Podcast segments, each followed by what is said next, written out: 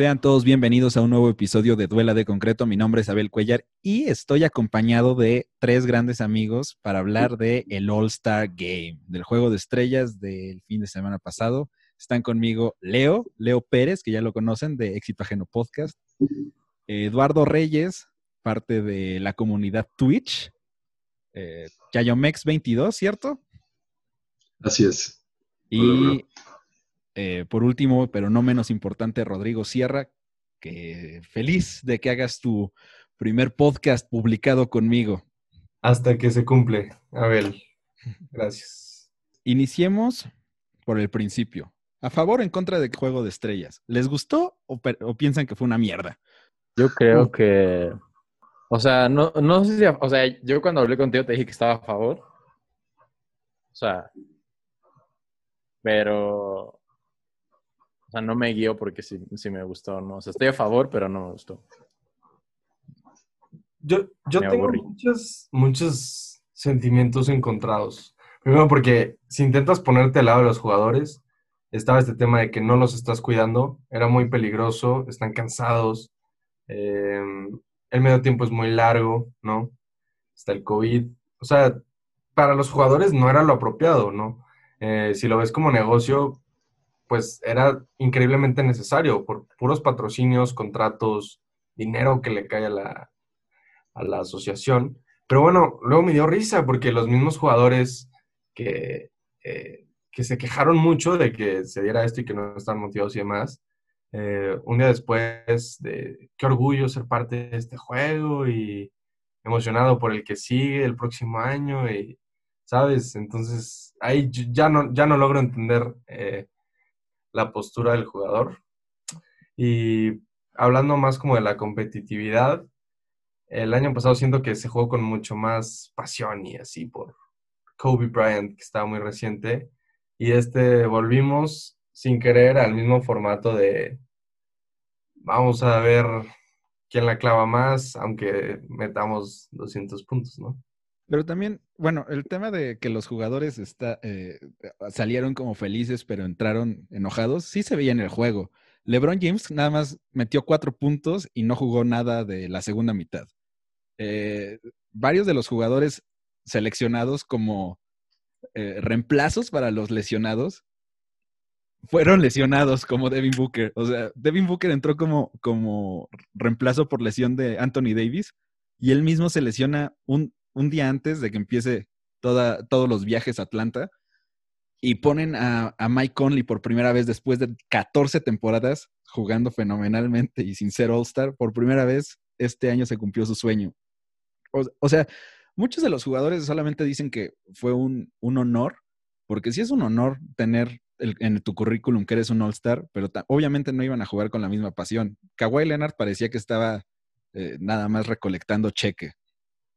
Sí, pues es que, o sea, realmente es muy complicado porque pues tienes todo el, principalmente pues el, tema del COVID y siento yo que fue como, como dice este Rodrigo, fue más un, tema de, negocio más que de el juego en sí, porque te resumen todo un fin de semana que pues hay, hay personas que, que lo esperan realmente, yo me incluyo, y pues creo que resumir todo eso en, un día, creo que pierde pues un poco de la, de la esencia en sí del, evento. O sea, no, no le quita mérito, pero sí pienso que sí pudo ser mejor. El problema, pues obviamente fueron todas las circunstancias y pues la, apatía de, de, ciertos jugadores. O sea, realmente sí había muchos que veías como a fuerzas ahí y pues parecía, no sé, o sea, como que sí le faltó vida al, partido. Sobre todo por la esencia de todo un fin de semana, estar con las mismas personas y ver todas las historias de Instagram, escuchar los programas antes del partido en el medio tiempo que se están cotorreando y que te cuentan la historia de qué pasó el día anterior y cómo es que, por ejemplo, Taco Fall lo ponen para que lo claven encima de él y Taco Fall que no tiene nada que ver con el All-Star porque no está ni siquiera para el nivel NBA. Entonces, eh, creo que esa era mi segunda pregunta y la respondiste, creo, Lalo. ¿Qué, qué opinan sobre que sea condensado en un día versus en todo un fin de semana? Porque también quitaron eventos que a nadie le gusta, como el juego de celebridades, que luego ves a Ronnie 2K ahí haciendo pura estupidez pensando que se juega con un control remoto. Es cierto. Bad Bunny. O el Rising Stars, que Zion no la puede clavar. Que, pues yo creo, o sea, obviamente lo hicieron porque por toda esta situación que vivimos, pero sí, le quita la mitad del chiste al juego, o sea, de que yo literalmente, o sea, vi un cuarto y me aburrí. O sea, así de que el juego es tirar de tres y intentar clavarla y hasta cagarle. Y yo, güey, ¿por qué la cagas, güey? De esto vives, no mames. ¿Sabes? O sea, pero sí, güey, o sea, o sea, en mi opinión de que sí, o sea, no, veo tanto los partidos ya regularmente los de la temporada, pero sí esperas el juego de, de las estrellas, pues por todo el espectáculo, por todo lo que lleva, conlleva atrás, no solo el juego, ¿sabes? Así yo creo que le faltó más punch. Yo tengo que admitir, como, como, como fanático de los Celtics, sí me pareció bastante alegre ese momento en el que veo a, los, a Jalen Brown contra Jason Tatum. Nada más una jugada y terminó en falta que creo que eh, demuestra lo malo que estuvo el juego, pero el, el, simple hecho de verlos uno contra uno y Jalen Brown en Atlanta, que el vato es de Atlanta y que su primer All-Star fue en su, en su ciudad natal, o sea, como que toda la situación a mí me pareció muy bonita, muy emocional, pero que sí le faltó como que ese punch de, por ejemplo, Kobe contra LeBron, que es un evento que está en la mente, en el último juego de estrellas de Kobe, que ese sí se vio. Que Drake arruina, arruina, la foto, ¿no? Buenísimo, Ah. Oye, eh, no, yo quería decir que, fíjate que, bueno, uh, me gusta mucho la capacidad resolutiva que tiene Adam Silver, pero pues obviamente habla de un equipo, ¿no? Que hay detrás, o sea, la, gente que hay en la asociación. Y me gustó cómo, cómo logra adaptar pues, todo esto en un fin, ¿no? O sea, eh, no tuvimos el Rising Stars, que normalmente es más como para tener un referente de quiénes vienen en la liga, ¿no? O sea, eh, gente que inclusive, pues, hay veces que no, no, lo, no tienen tanto foco mediático y hasta que aparecen ahí lo, encuentras, ¿no? Y algo que sí me gustó, por ejemplo, em, creo, creo, que eh, los triples tienen que haber mucha sangre fría, o sea, el factor tiempo es, es, muy fuerte. Tanto que a Curry, pues, cuando quedan menos de 10 segundos, no mueve la red. Y me, me gustó que el, que el concurso de triples tuviera puro jugador del All-Star. Siento que lo hizo más competitivo porque el recuerdo que yo tenía era pésimo eh, un Swaggy P contra Wesley Matthews que hicieron 12 y 15 puntos. Eh, que dice, bueno, no, puede ser que un evento tan divertido como es el de triples se te haga tan poco competitivo. Anotó lo mismo Kevin Hart. Em, entonces, fue, fue, de esos cambios que fueron para adaptarse, pero que podrían considerarlo quedarse, ¿no?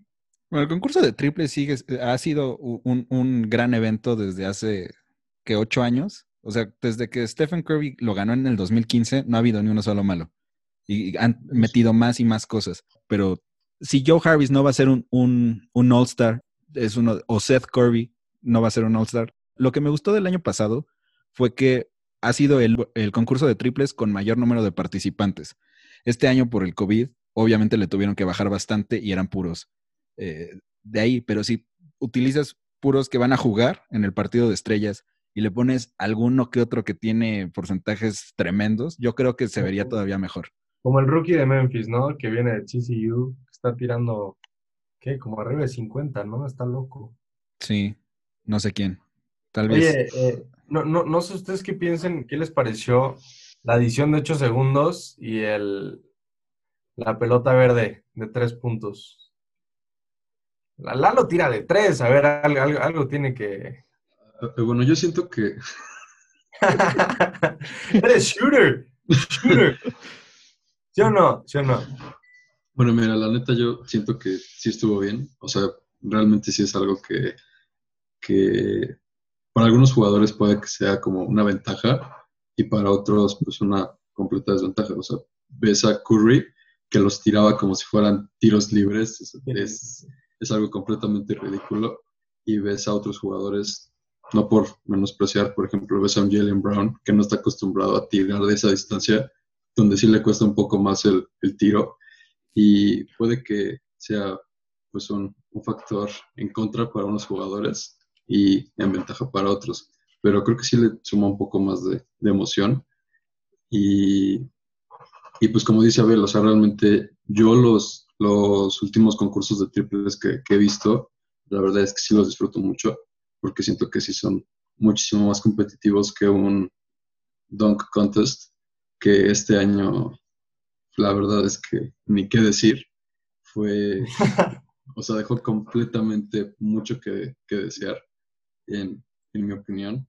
Y no sé, o sea, el hecho de, de hacer todo tan rápido y querer como meter de, calzador las, las cosas, creo que pues no le favoreció tampoco. Y pues digo, también es un espectáculo donde vas a ver pues clavadas impresionantes, ¿no? Digo, estás en la NBA, para que termines yéndote a shows callejeros que terminan siendo el, triple de emocionantes de lo que pudo haber sido este Dunk Contest. Eh, quiero dar unos datos rápidos sobre eh, esos dos concursos, ya que pasamos al Dunk Contest. En primer lugar, vi en Twitter, no sé si esto sea real o no, pero que Mike Conley ha sido el único zurdo en participar en un concurso de triples en la historia. Y lo metieron porque se lesionó Booker. En segundo lugar, no mames, Jalen Brown sí, eh, sí es un gran tirador de tres puntos, pero en juego. no, sí. que te habías enojado. Y el vato, no no, no, y el vato chocó contra el carrito de balones. y lo peor es que marcaron falta contra Thais. Eso es... Y como están marcando los árbitros esta temporada, falta técnica a cualquiera que les quiera decir algo. Entonces, y ya pasando al Don Contest, de los tres jugadores que estuvieron, que Anthony Simons, creo que tiene dos clavadas esta temporada en, juegos de liga. Eh, Cassius Stanley es un jugador de doble vía. Y me siento muy mal, pero no me acuerdo quién era el otro.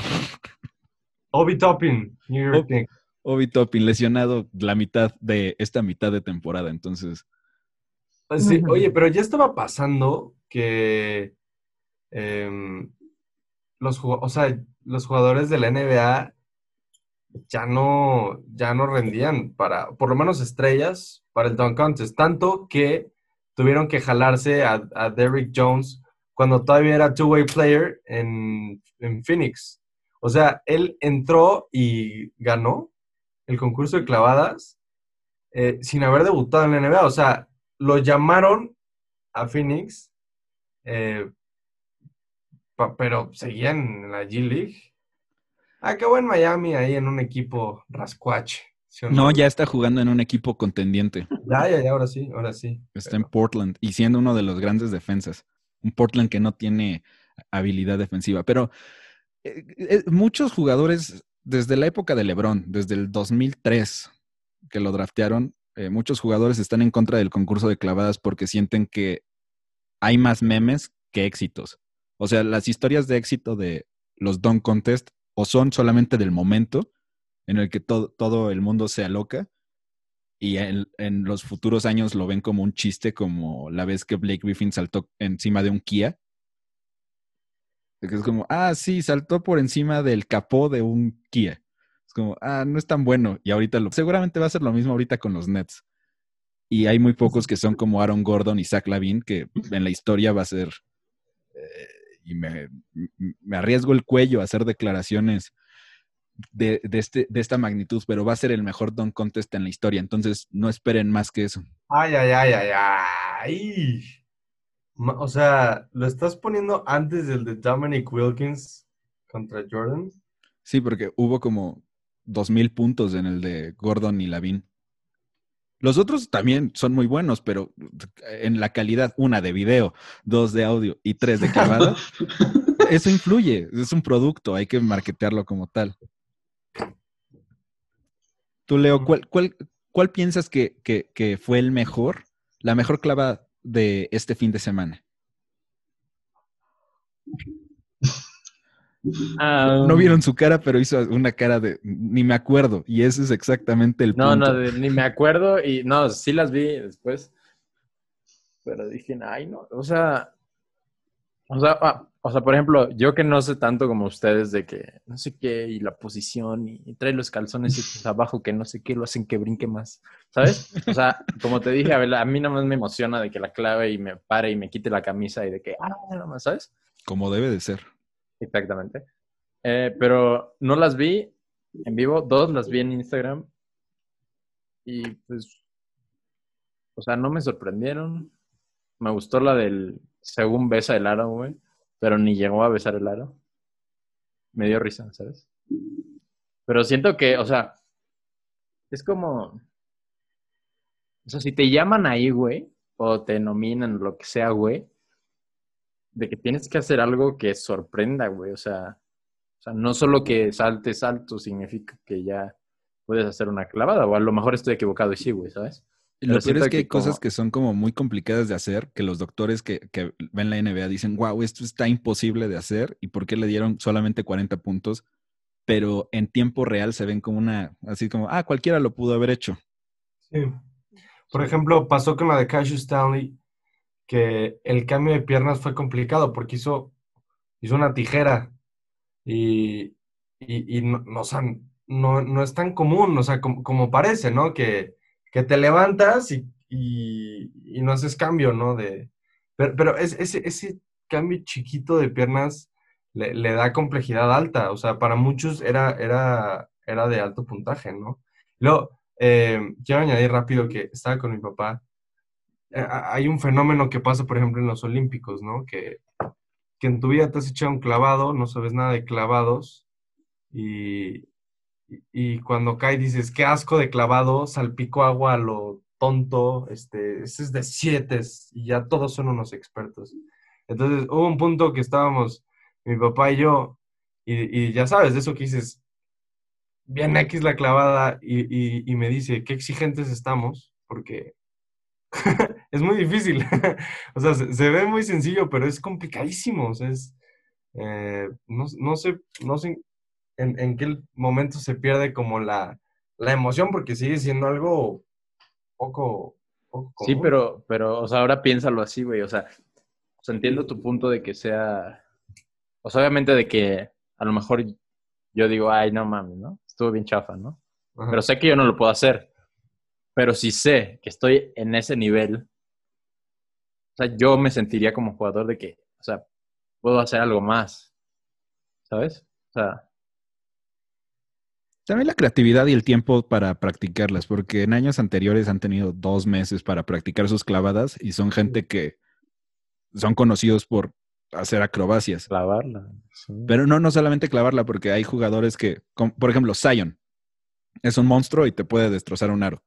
Pero tú crees que va a saltar de mitad de la línea de tiros libres? No, porque el vato es tan pesado que chance y no llega, chance Se rompe sí. las rodillas el Lo güey. hizo en March Madness. Pero en March Madness, cuando tenía Un entrenamiento. 150 kilos menos. No, claro, y tu punto es Shaq, pues sí, o sea, creó una estadística que era tableros rotos por temporada, pero pues no iba a estar en un dunk contest por, por No, sí por la estuvo. Sí estuvo. Sí. Claro, pero a, lo que voy es que no va a ser una figura del dunk contest. O sea, estuvo un Andy Jordan en su momento también, pero pues no es alguien que vuelvas a llamar como un Gordon, como un Lavin, ¿no? Sobre todo porque ya vimos todo. O sea, si ves a un Shaq en los noventas haciendo sus clavadas que son verticales completamente, es como ¡wow! Y luego ves a Anthony Simons bajar un balón de 12 pies a 10 pies. Es como, ah, tan- bueno, 14 a 12, ¿no? No, 14 a 10. Algo así. Puso el balón por encima del tablero y luego lo bajó. Es como, Es que nada más bajó un balón. Pero si consideras todos los factores de, a ver, primero toma el balón y luego ponlo en la canasta.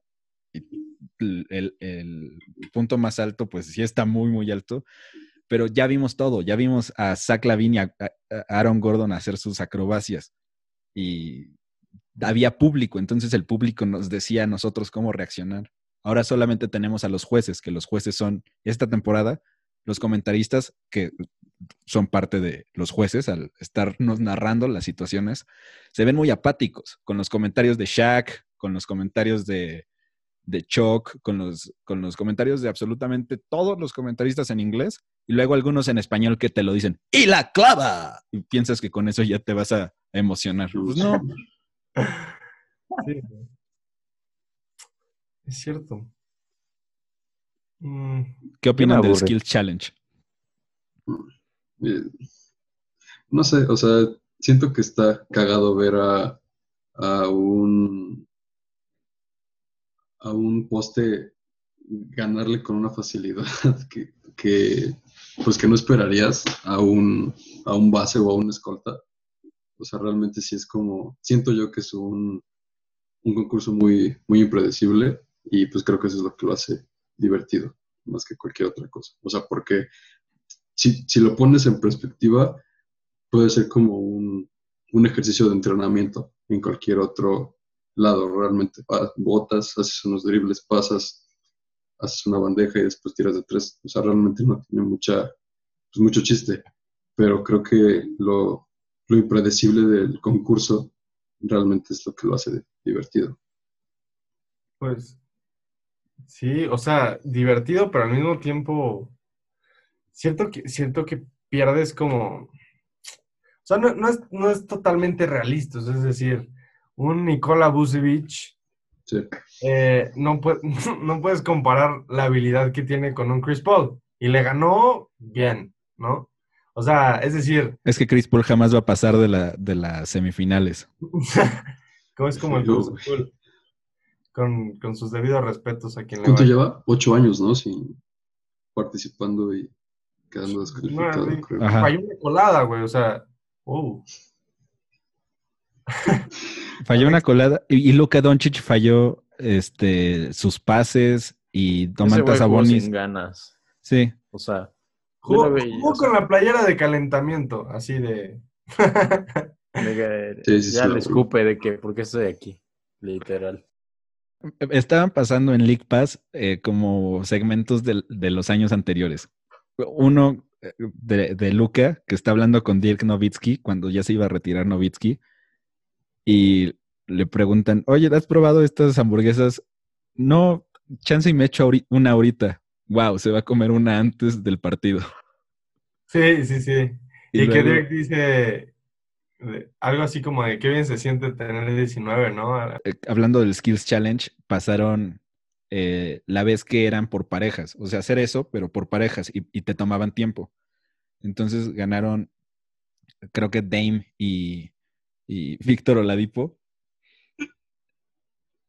Y eso es, por lo menos tenía un final más entretenido que el de ahora porque hubo literalmente una décima de diferencia entre el equipo que quedó en segundo lugar y quienes ganaron. Y es como, ah, ok, esto ya me empieza a calentar para poder ver el concurso de tres puntos o el de clavadas. Y no es como, ok, ya quiero ver el juego y voy a tener que primero echarme como un un tipo blanco gana el Skills Challenge. Sí, sí, sí. Yo voy a la NBA. la neta, o sea, es que, o sea, o sea, ¿qué se sentiría de que te digan como, bueno, te toca estar en este? Que tú, ah, no mames, ¿sabes? Siento que eso pasaba con el de, el que hacía Sears, la verdad es que no me acuerdo cómo se llamaba, que ponían a tres, a una leyenda, a un veterano y a una jugadora. Creo que Shooting Stars. Creo que sí, algo así. Y, pues, o sea, realmente estaban jugando reloj, solamente que con distancias más, más largas. Y, pues, o sea, creo que igual esos concursos son como, pues, no sé, o sea, como que quisieron innovar, pero, pues, no sé, o sea. Díganlo con todas sus letras. Este, son concursos de Chabelo. de arremángala, repújala, sí, arremángala, repújala, ¿no? Pero, no, a mí, o sea, yo sí entiendo, eh, por ejemplo, cuando incluyes leyendas y todo ese tema, o sea, piensa que antes era un fin de semana, ¿no? O sea, así se vendía el paquete, era un fin de semana y es, creo que la oportunidad en la que tú das tu imagen como asociación, como liga, y, es una chance para que vean quién eres, qué legado has dejado, eh, ¿sabes? O sea, recuerdas mucho de, los que han pasado por ese fin de semana y, cae justo a la mitad. O sea, creo que es muy significativo para la NBA en tema de la identidad que traen. Por ejemplo, sirvió ahorita para expresar el tema con los historically black colleges and universities. Eh, ¿Sabes? O sea, lo, que está pasando en la liga es, es, el momento para ellos de exponerlo, ¿no? Entonces, pues, de, cierta forma no van a parar con sus ideas de Chabelo, güey, porque, pues sí. Ah, no, tienen que rellenar un fin de semana y sigue siendo un producto. O sea, la, la razón por la que se hizo, ya lo dije en el programa pasado, ya lo han dicho ustedes en este mismo episodio, es porque tenían que cumplir con un contrato televisivo para Turner y que pudieran hacer la transmisión. Entonces, no se iba a hacer. Utilizaron, Nike les dio el, uniforme que iba a ser para Indiana, por eso se veían como amarillo y azul, que parecían de coche. O sea, parecían Cars, Cars Volumen 3. Y no ayuda que aparte ESPN sea de Disney, entonces literal es como si todo estuviera conectado. O sea, ándale.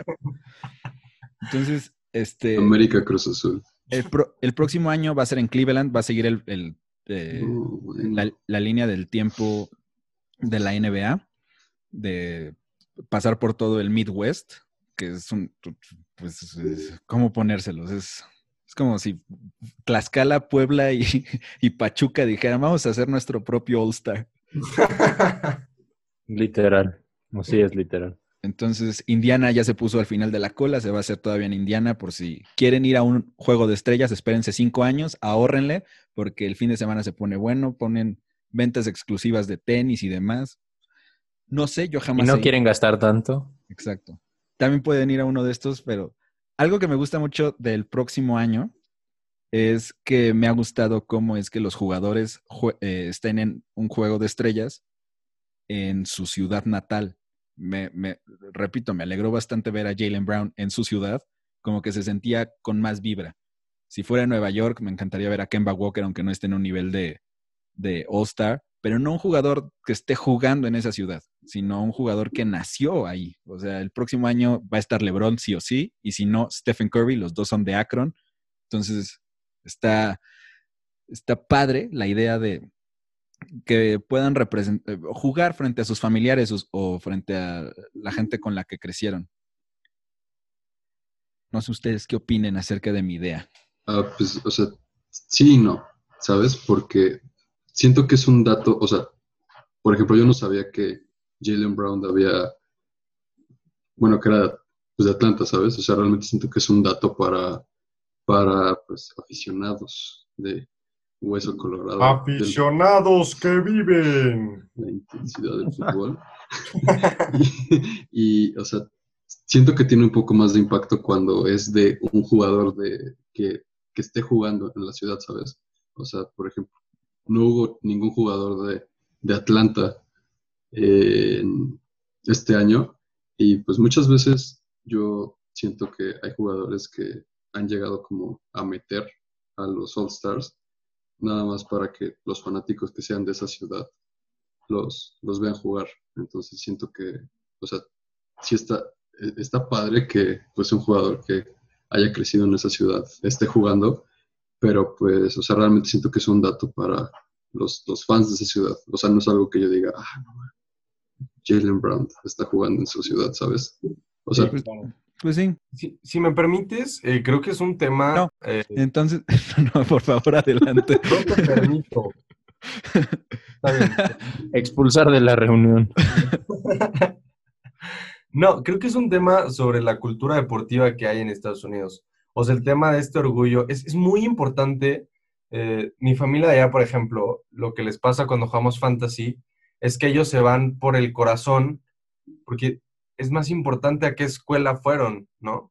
Eh, a qué universidad fueron. Es súper importante y desarrollas este sentido de, orgullo, de honor, ¿no? De representación y que allá sí es un, es un dato que, tiene que ver con su, con su cultura del deporte, ¿no? Que, desde pequeños los haces representar algo a alguien y lo van acumulando y te va haciendo crecer. Eh, eso aquí en México, pues tampoco es tan relevante, güey. O sea, no sé, creo, que, o no sé si en Latinoamérica, eh, pero es un dato que no nos va a llegar. O sea, si tú, si tú pones ESPN, no nos van a decir pues, de dónde es Jalen Brown, de dónde es Mike Conley. No, no lo vamos a ver. Y pues, pues realmente lo que dices, o sea, también es una cuestión de, identidad y de cómo la gente realmente es algo que, que los llena de orgullo.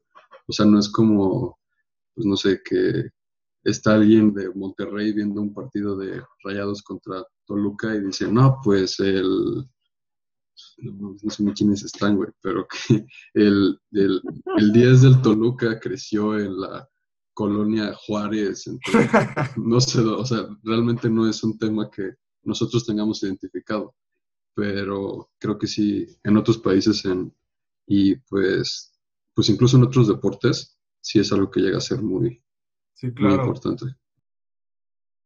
Pues sí, solamente a, mí me pareció algo interesante, o sea, también tienes razón, Lalo, es como muy, un dato de muy de fanático de Hueso Colorado.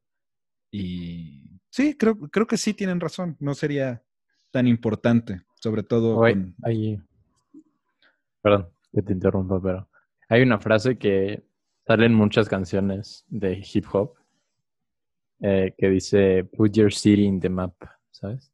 O sea, siento que eso tiene que ver mucho con, con todo esto que dice Rodrigo de que, pues del orgullo y de que realmente, o sea, por ejemplo, si aquí, no sé, un ejemplo, ¿no? Rodrigo eh, juega, no sé si naciste aquí, pero lo voy a poner de ejemplo si naciste aquí, Desde Metepec, no sé qué, si quieres Metepec, juegas Metepec, güey, y ahora está jugando acá, güey. ¿Sabes? O sea, ¿por qué?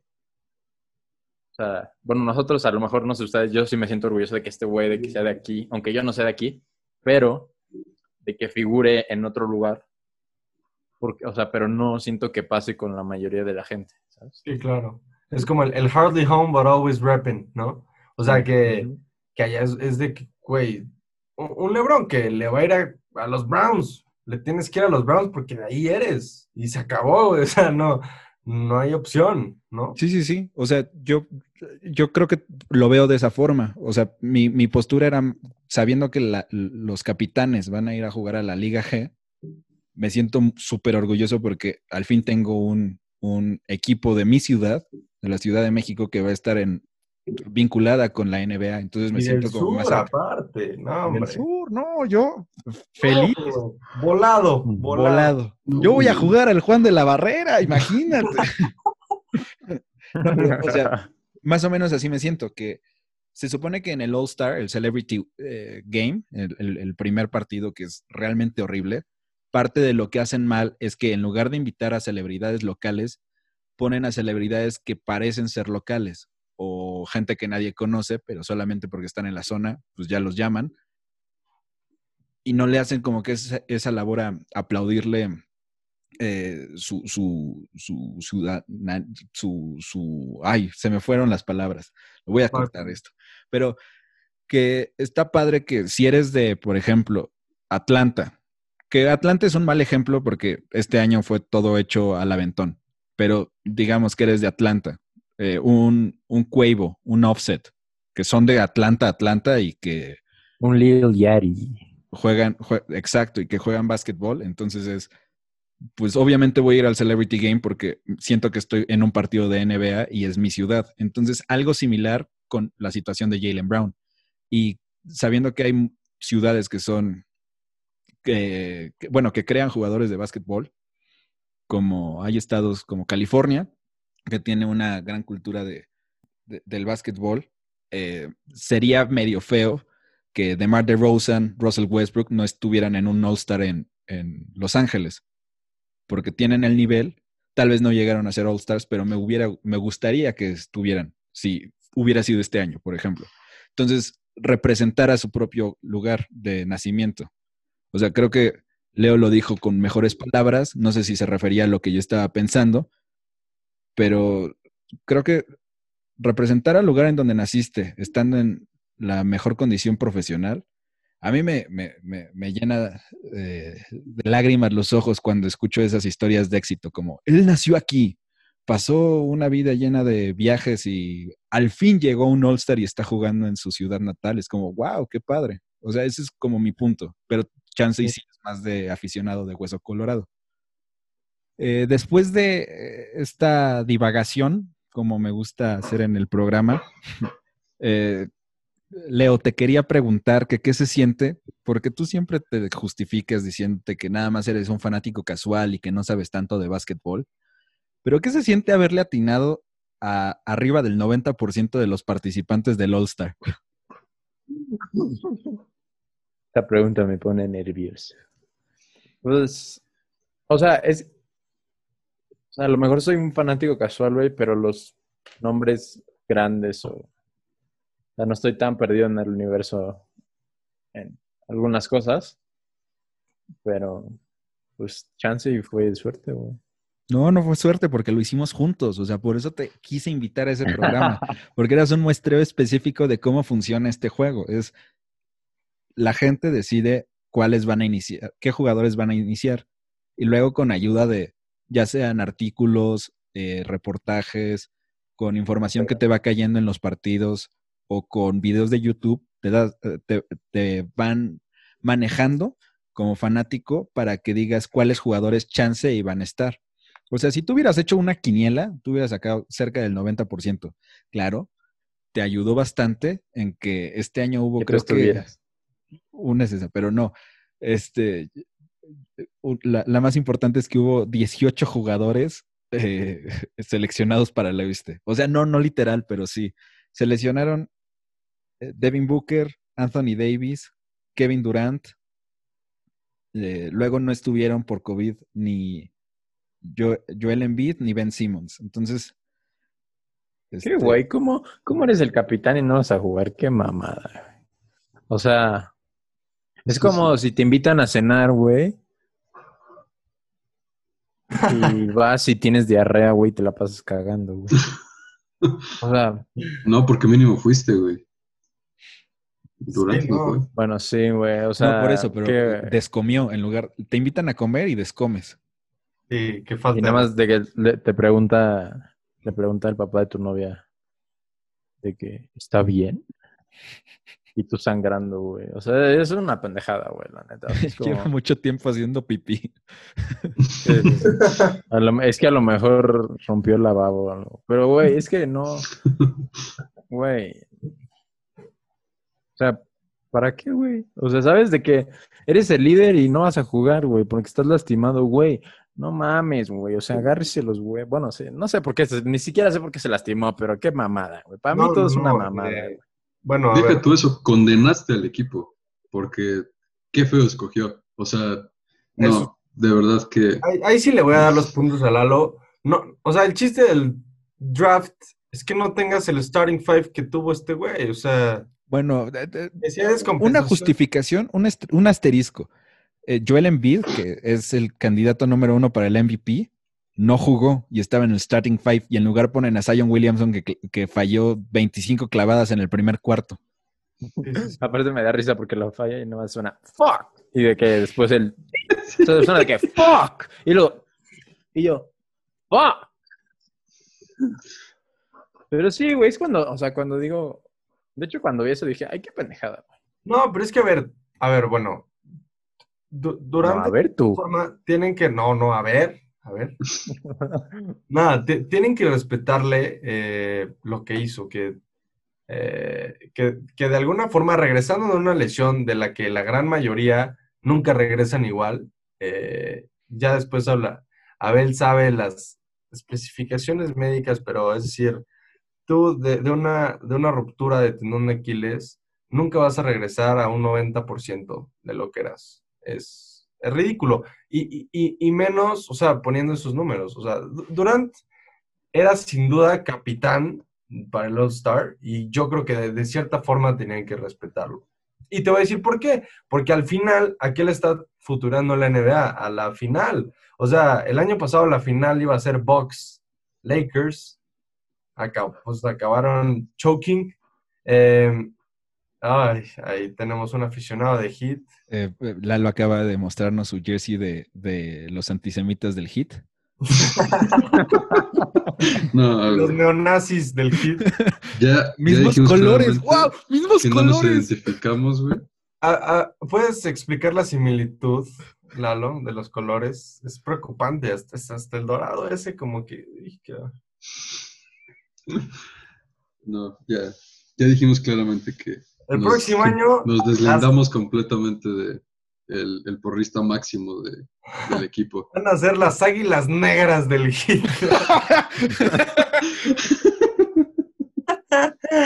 Sí, no, no. Pues mira, ya tenemos un perico de mascota, güey, entonces ya me preocupé. No sé por dónde. A ver, la mascota del hit siempre tuvo que haber sido Pitbull, güey. O sea, yo no sé por qué nunca lo hicieron. eh, yo creo que estaba muy claro.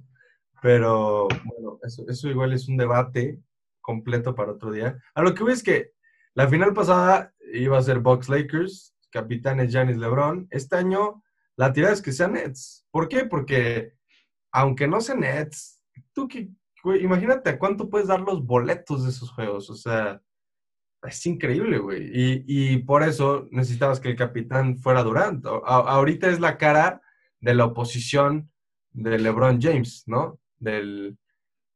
Ya, ya te pusiste político. Sí, perdón. No politicemos, por favor. Ya empezamos. Oye, Eh, eh, pero, algo pero sí, también- yo creo que por eso tuvo que hacerlo, Leo. A eso, a eso voy. Eh, eh, y, y sí lo imposibilitaban sus lesiones. O sea, tampoco hicieron un push, pero no lo vas a arriesgar, güey, a que no quede por un juego mal organizado de un día con media hora de descanso entre cuarto y cuarto. O sea, pues, Qué pendejada. Además, que, que si no hubiera sido eh, Kevin Durant por votación de quién hubiera sido el segundo con mayor número de votos en el este, creo que quedaba Giannis Antetokounmpo. Ya tuvimos tres, o sea, este hubiera sido el tercero. Y Giannis me cae muy bien, sí es muy gracioso, pero no se le entiende Está bien nada. mamado, güey. Pero no se le entiende nada, güey. O sea, ¿Y eso qué, güey? Está mamado, güey. ¿Por qué ese güey no se lesiona, güey? No. Está Porque está mamado, mamado. güey. Porque está mamado, pendejo. Pues no mames. Pues, ¿qué? ¿Cómo se va a El otro güey, no mames. Yo creo que tengo más pierna que Kevin Durant, güey. Bueno, también porque los, inmigrantes tienen muchísimo más durabilidad que los, los eh, No, regionales. no mames. O sea, el Giannis cuando entró a la liga está como el Durant ahorita, güey. Eso sí. No mames, ahorita está así de que. Yo creo que su brazo es mi torso, güey. No, pero a ver. No, no, güey, su brazo es Durant, güey. O sea, ahorita. Literal, sí No, pero, pero el tema es que Gianni sí tenía mucho talento que compensar para el cuerpo.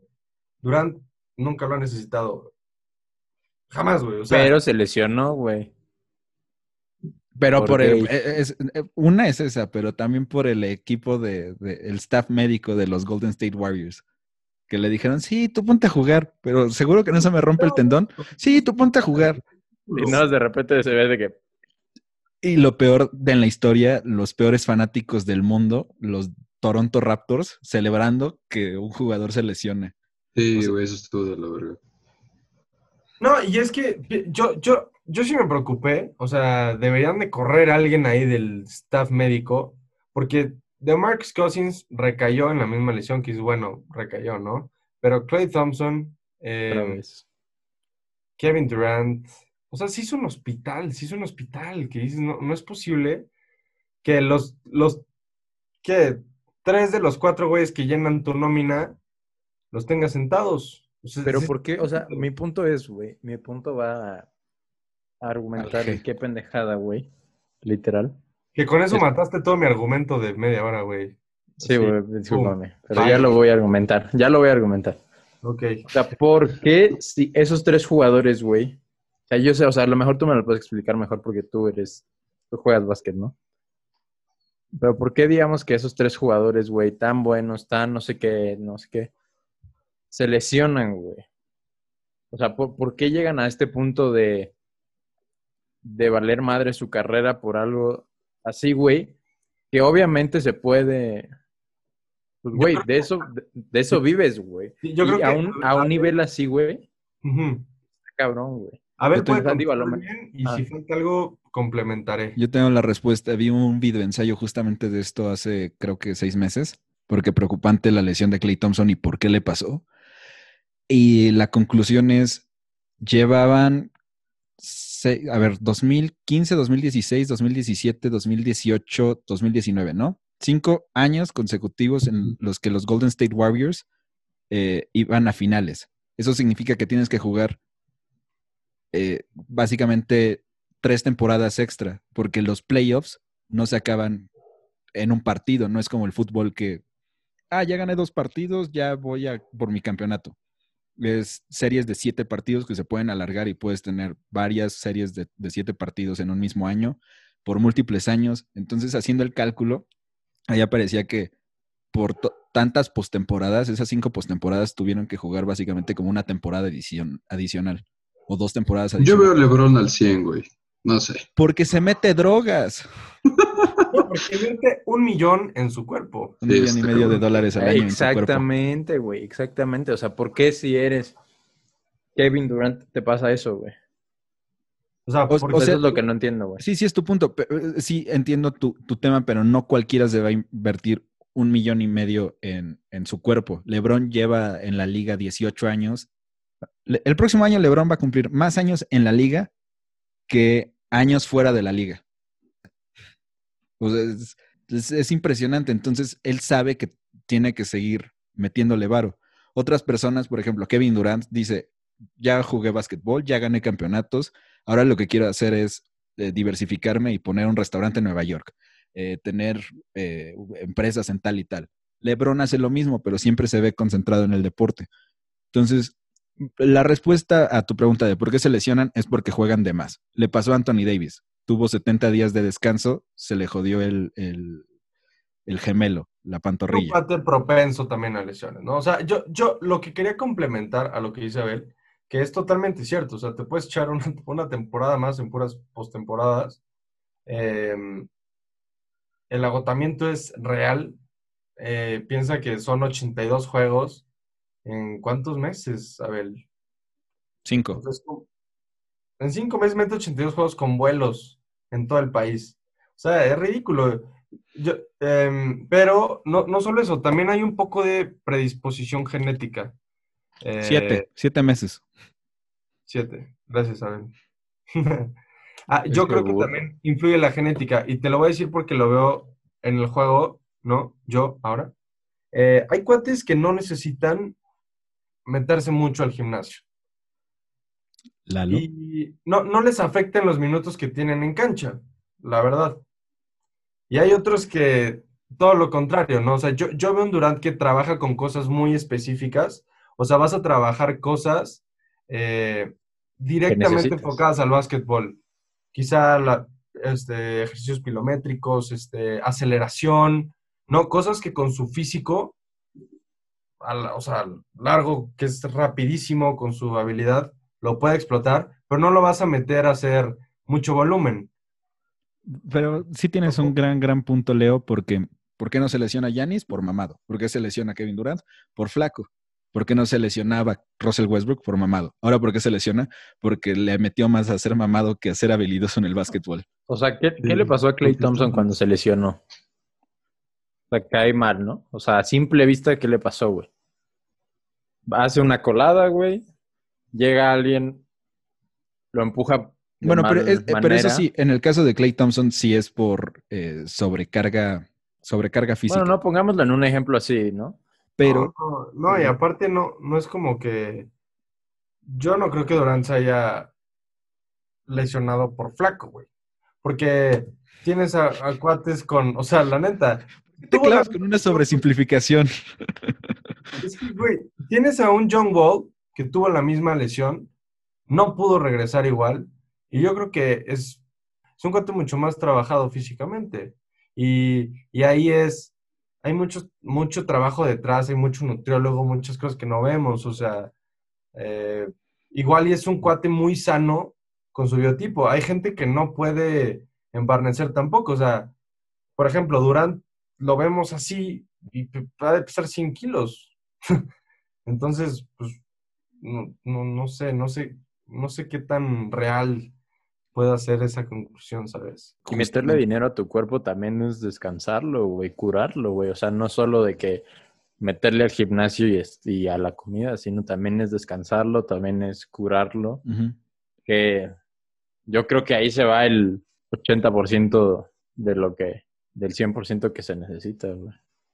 Sí, sí, sí. Jugar en ese nivel, güey.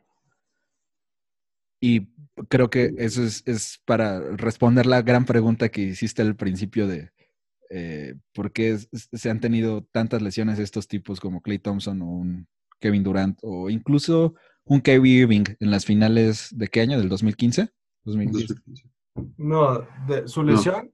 2017. Sí, fue en 2017. Temporada 16-17, o sea, fueron las finales del 17. Ya. Mm, Entonces, o sea, también habían, era su tercer año consecutivo yendo a las finales y también fue creo que al Mundial o a los Juegos Olímpicos. Entonces, todo eso lo vas cargando y tienen ciertas lesiones por sobrecarga física. Entonces, esa es la respuesta muy específica de por qué se lesionan por sobrecarga física. Es un esfuerzo inaudito. Pues, ¿Quieren hablar del juego de estrellas o solamente decir que fue un espectáculo por dinero y ya?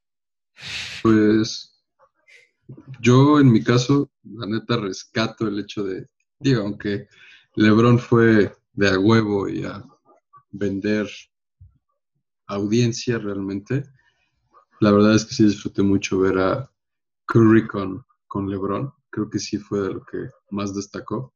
Y pues creo que los que más lo disfrutaron, la verdad es que fueron ellos. Creo que después de tanto tiempo de que todo el mundo los tenía como opuestos, rivales, el mejor tirador de toda la historia y uno de los mejores jugadores de todos los tiempos, jugando tanto tiempo en, en las finales. Y pues digo, tener como una probadita de qué sería si estuvieran juntos, creo que sí es algo, pues, que vale la pena recordarse. Y pues de lo, de lo que yo rescato realmente de este All-Star Game. Leo Ro. Em, yo, pues, lo vi para pasar el rato, la verdad. Con mi jefe. Este, creo que este, o sea, lo, ahorita ya platicando como que todo este como que fue tan apresurado se reflejó en, en, la calidad del juego de los jugadores. Obviamente, pues ellos se lo toman a... A chiste. a, chiste, ¿no? O sea, ahorita estaba viendo justo eh, un video en el que Yanis dice, les dice, yo sé que es el juego de estrellas, pero regresen a defender, ¿sabes? pero, pero pues sí, al final es saber quién mete más de tres, a ver quién la logra clavar. Y también lo que dijo Lalo, rescato lo de Curry y LeBron, la, verdad se ve que... O sea, a mí sí me gustaría verlos en un equipo, o sea, de que sí congenian bien, güey, ¿sabes? O sea, de que LeBron se la pasa al güey así sin ver y si se la pasa a otro de su equipo así, al pendejo le dan la cara, güey. ¿Sabes? Entonces, pues, yo, yo creo que eso fue lo mejor del juego, la verdad, o sea. Ver que se besen las bocas esos dos hombres. Algo que sí no me gustó nada fue, digo, obviamente se, se ve que los jugadores se lo tomaron a, broma de cierta manera, o bueno, como si fuera una cascarita, pero regresando de un All-Star Game que viene con toda la carga emocional de lo que fue la pérdida de Kobe Bryant y lo competitivo que estuvo realmente el, el formato de los 24 puntos el año pasado, creo que pues sí la tenía también muy, muy difícil el, este All-Star, más por la diferencia de los equipos y pues, o sea, también por lo disparejo que estaban, siento que sí se, se perdió mucho como ese concepto, porque pues una vez que terminaron los tres primeros cuartos, ya fue así de, ah, ya, ya, vámonos y ya cierren esto y denle el MVP a alguien del Team LeBron. se acabó. Sí, em, qué, qué, bueno que tocaste ese punto, Lalo, Em, sí, sí, sí. o sea, me gustó mucho porque justo quería tocar el tema de. Eh, parecía que la NBA ya había solucionado cómo hacer competitivo el All-Star, ¿no? Eh, el año pasado, pero eh, ves cómo, cómo, es susceptible la liga al tema emocional y cómo el tema de Kobe hizo que todo el mundo jugara con el corazón sangrando, ¿no? Em, Yo me quedo con que fue un juego, una victoria diplomática, ¿no? Entre la NBA y la NBA eh, en la que Adam Silver los trajo a fuerzas a un juego de estrellas que no querían y salieron todos muy felices. Eh, los jugadores felices y la asociación con su respectivo dinerito. Entonces, eso es bueno y pues nada, les queda de tarea eh, la infinita evolución del juego para, para seguir solucionando el tema de, bueno, cómo hago que defiendan y, o que se anotan 190 puntos, al final tengas un final emocionante, ¿no? Eh, porque ya en el dinero funcionó, o sea, esa escuela se metió una asquerosidad de dinero. Yo decía, van a abrir 1.250 millones para la fundación que apoyaba a LeBron James y, la, otra, pues, medio millón de, dólares que perdió todo. La otra pilín. Imagínate eso en México. O sea, imagínate eso en México de que... ¿Cómo podrás cambiarle? Eh, pues, pasa eso a, ¿Cuántas tortas y boings te podrías comprar con eso? No, hombre, aquí, imagínate nuestra escuela, ¿no? No, no es mi escuela, ¿eh? No pongas palabras en mi nombre. Es mía. ¿A quién le hablas? No es mi escuela, güey. Esto se va a editar. Piensa en otra cosa, no es mi escuela. y, qué dices, con ese dinero abrimos aeropuerto, el aeropuerto internacional de Metepec. No es mi escuela, ¿eh? No es mi escuela, me deslindo de esa idea. Es ridículo. Eh, que, la audiencia de Abel no sepa nuestros daddy issues, ¿ok?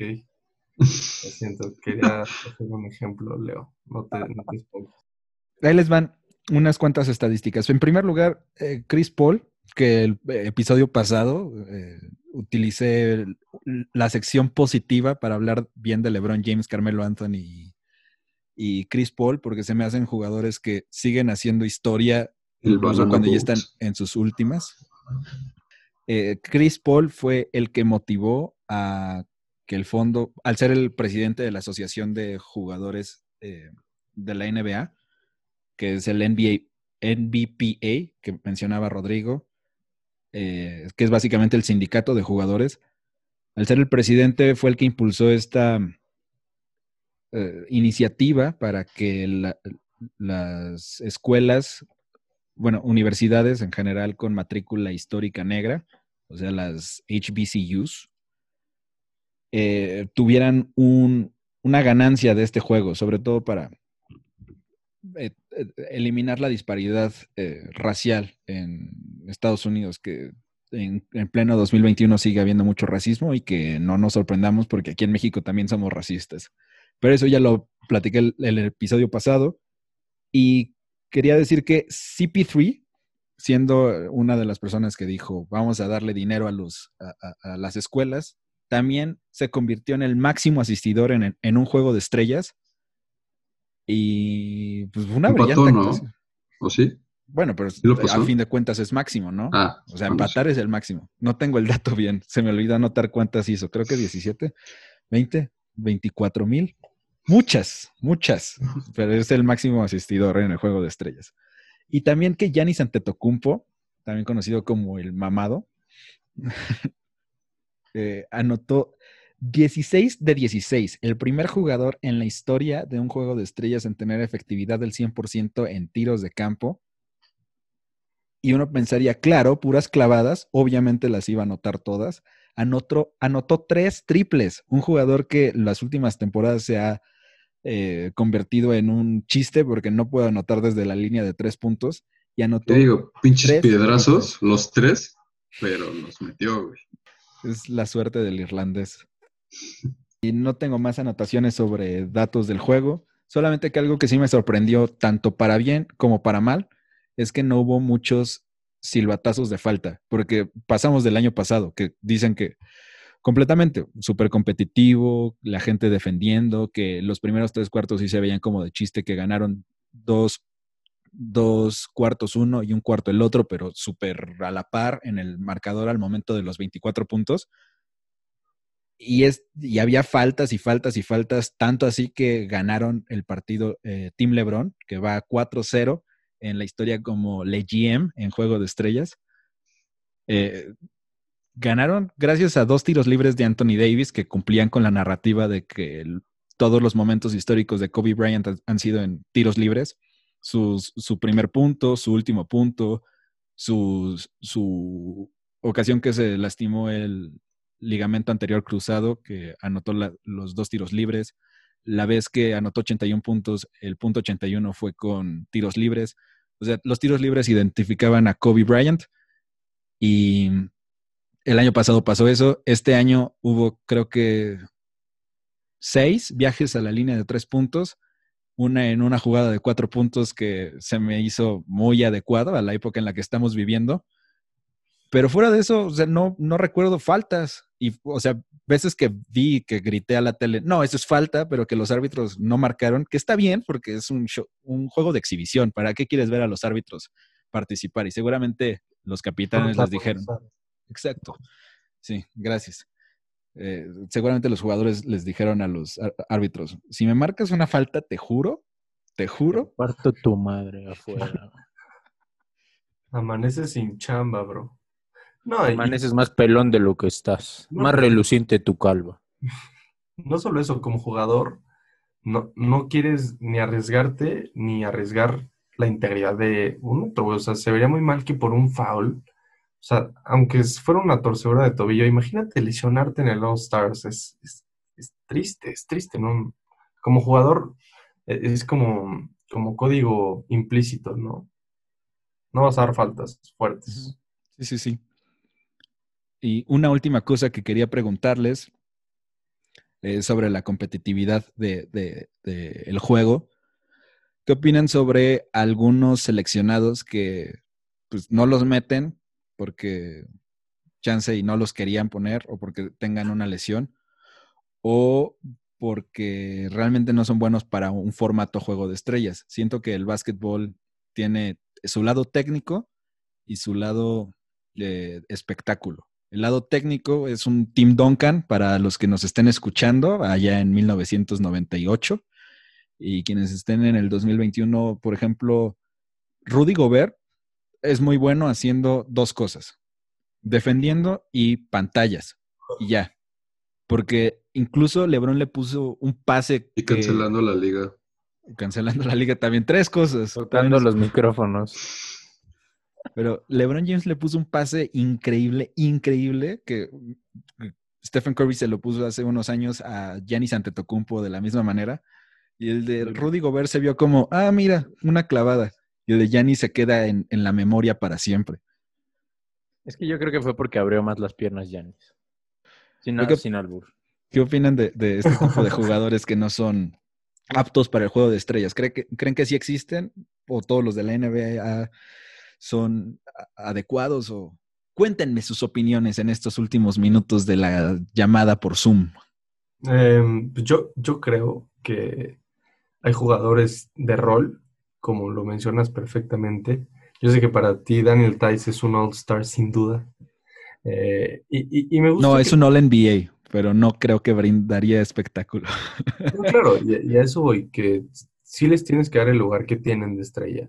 O sea, al final Gobert en su, o sea, pudo haber sido jugador franquicia, ¿no? De un equipo que ahorita va en primer lugar de la liga, tiene que estar ahí. Em, y yo creo que parte de estos ajustes que haces, si eres Adam Silver, es cómo, cómo los incluyes. ¿Cómo haces que el juego no se vuelva un, un shootout de media cancha, ¿no? De Lillard y Stephen Curry. Ocho cada uno. Entonces, digo, han, habido cosas muy creativas y piensa que en algún momento eh, el juego era todo abajo y tuvieron que inventarse algo para sacar el balón a la línea de tres y ahora ya no puedes meter el balón al, al aro, ¿no? Pero es que mi, comentario es, por ejemplo, el año pasado Kyle Lowry hizo un espectáculo increíble en el cuarto cuarto eh, tomando faltas ofensivas, charges, como se dice en inglés que le trajo al juego una intensidad que no se veía desde los 2000, que yo no los vi, pero que todo el mundo se la pasa comentando. Eh, los 2000 sí se defendía.